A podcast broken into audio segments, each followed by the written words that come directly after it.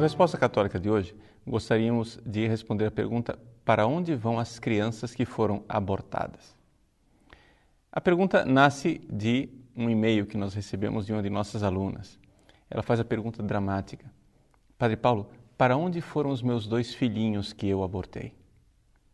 Trata-se de uma pessoa já de meia idade que, quando jovem, realizou dois abortos num quadro dramático em que ela estava é, com uma séria doença, correndo risco de vida, e recorreu ao aborto como solução.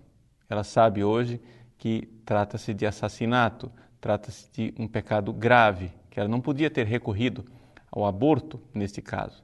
Mas ela, que já se reconciliou com Deus, não consegue ter paz porque não sabe onde estão os seus filhos. Bom, a resposta para isso nós encontramos no Catecismo da Igreja Católica, no número 1261. Ali nós podemos ler o seguinte: Quanto às crianças mortas sem batismo, a Igreja só pode confiá-las à misericórdia de Deus. Essa é a resposta bem explícita. Gostaria de, aqui, é, explicar um pouco melhor a coisa, dividindo a nossa resposta em duas partes.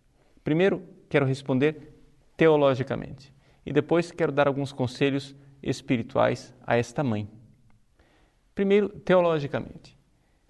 Nós, enquanto igreja, confiamos na misericórdia de Deus. Porém, sabemos que existe uma obrigação da igreja de batizar as crianças. Por isso, Tão logo nós sabemos que uma criança corre risco de vida, nós devemos fazer o todo possível para batizar estas crianças o quanto antes. Por quê? Porque Deus nos deu o caminho dos sacramentos. E é isto, é este caminho que nós conhecemos. É evidente que Deus pode ter outros caminhos, mas o caminho que Ele nos deu e que nos obriga é o caminho dos sacramentos.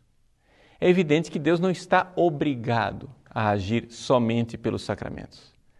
Por isso, a nossa confiança na misericórdia de Deus. O Catecismo da Igreja Católica, nesse número que eu citei, recorre a dois versículos bíblicos. Primeiro, o versículo da primeira carta de São Paulo a Timóteo, capítulo 2, versículo 4, em que se diz que Deus, na sua infinita bondade, quer que todos os homens sejam salvos. Ora, se Deus quer que todos os homens sejam salvos, aqui nós temos a realidade do coração de Deus, tal qual ele é. Deus quer isto. Que culpa tem estas crianças? Nenhuma. Então, aqui o segundo versículo, que é tirado de Marcos capítulo 10, versículo 14. Deixai vir a mim as criancinhas e não as impeçais. Baseado nisso, todo o ritual de Ezequias de uma criança morta sem batismo está montado nesta confiança na misericórdia de Deus. Porém, teologicamente falando, nós não podemos aplicar a estas crianças mortas sem batismo a teologia do batismo de desejo. Vamos supor que os pais da criança morta desejassem que ela fosse batizada.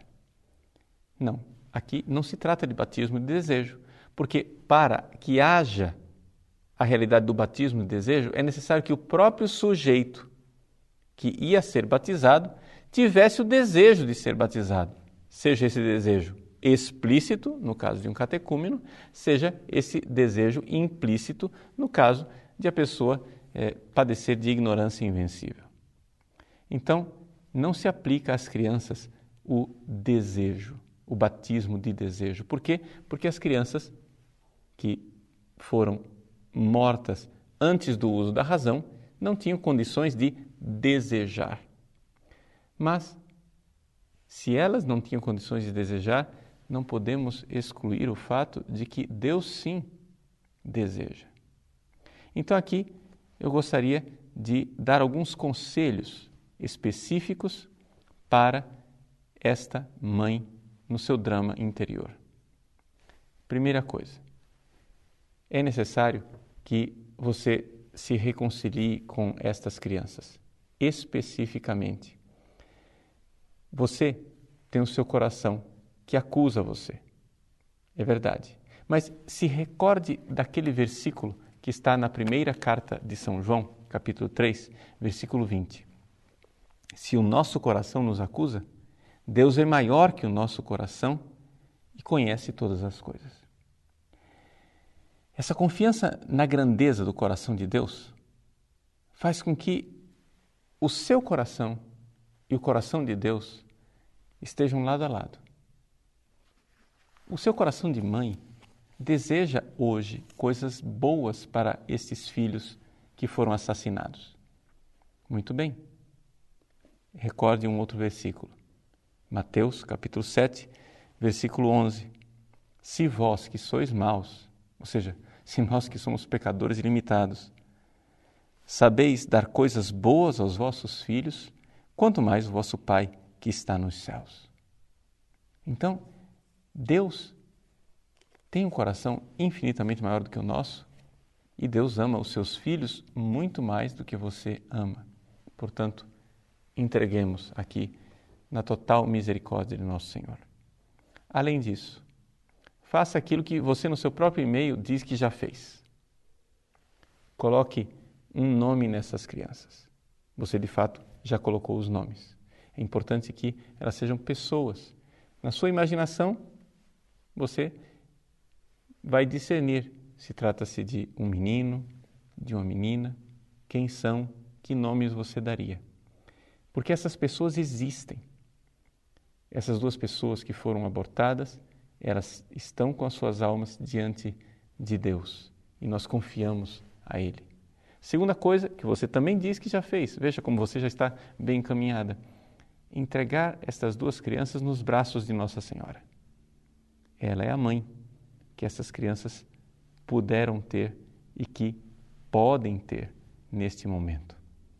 Agora, além disso, lembre-se que você pode sempre reparar o seu pecado, não somente com a penitência, mas também no zelo de batizar crianças que estejam com um risco de morte.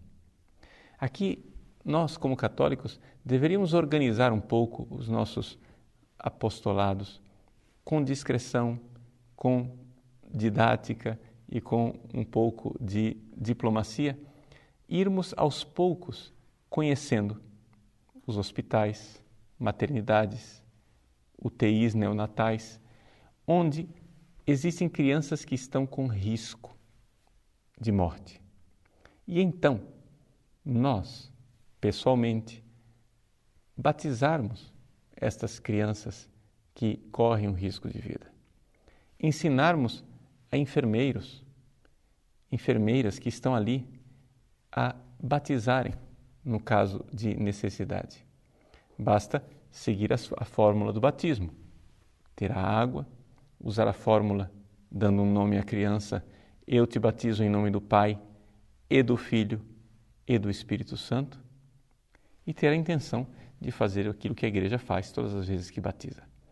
Aqui nós podemos fazer este apostolado, para que também a nossa caridade querendo a salvação de todas as crianças, não fique somente na teoria, mas seja uma realidade expressa também em atos.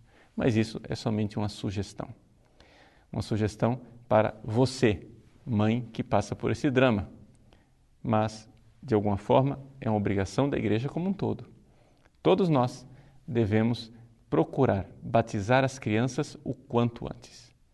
O próprio Catecismo da Igreja Católica, no número que eu citei, 1261, nos recorda dessa obrigação.